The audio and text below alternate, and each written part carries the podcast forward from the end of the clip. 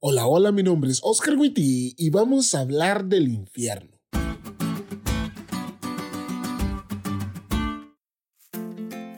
La Biblia dice que Dios es la fuente del amor, pero del amor ágape, que significa que Dios, desde lo más profundo de Él, es un ser centrado en los demás.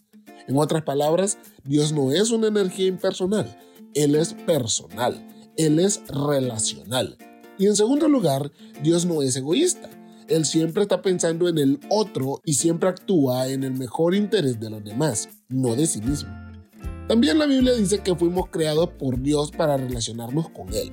Él nos hizo para amarnos y es esta revelación la que le da una respuesta clara a nuestra existencia. Nosotros existimos para ser los receptores del amor eterno de Dios, ese amor relacional, ese amor centrado en otros. Sin embargo, el pecado.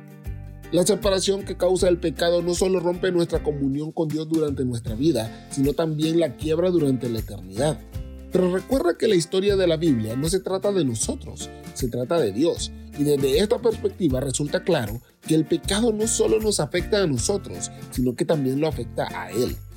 Él nos creó para tener una comunión con nosotros y ahora esa comunión está rota.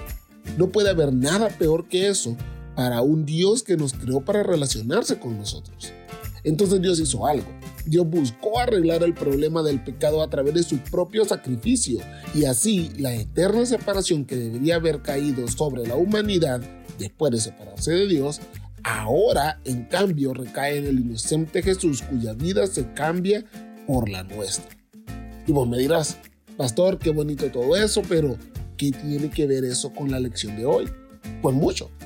Si Dios es amor, entonces la creencia bíblica del infierno en el que los penitentes son atormentados por toda la eternidad es un error.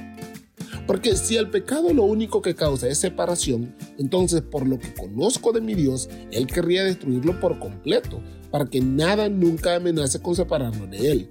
Pero al tener a los pecadores vivos, está perpetuando en algún rincón de su universo el pecado. También se ha hablado en lecciones anteriores de lo poco que vivimos. Nuestra vida no es más que un suspiro. 70 años no son nada. Sin embargo, quienes defienden la creencia del infierno eterno creen que el amoroso y justo Dios que tenemos va a tener por toda la eternidad, la eternidad, sufriendo a personas que pecaron solo 70 años. Esos tipos no conocen a mi Dios. Y aparte, todas las referencias bíblicas al fuego eterno deben considerarse alusiones al lago de fuego, posterior al milenio de Apocalipsis 20.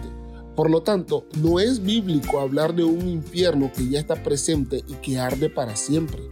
Al final, el fuego del infierno será la justicia y el amor de Dios, pues pondrá punto final al pecado y las consecuencias de ese fuego eterno, es decir, lo que causará, gracias a Dios, será eterno.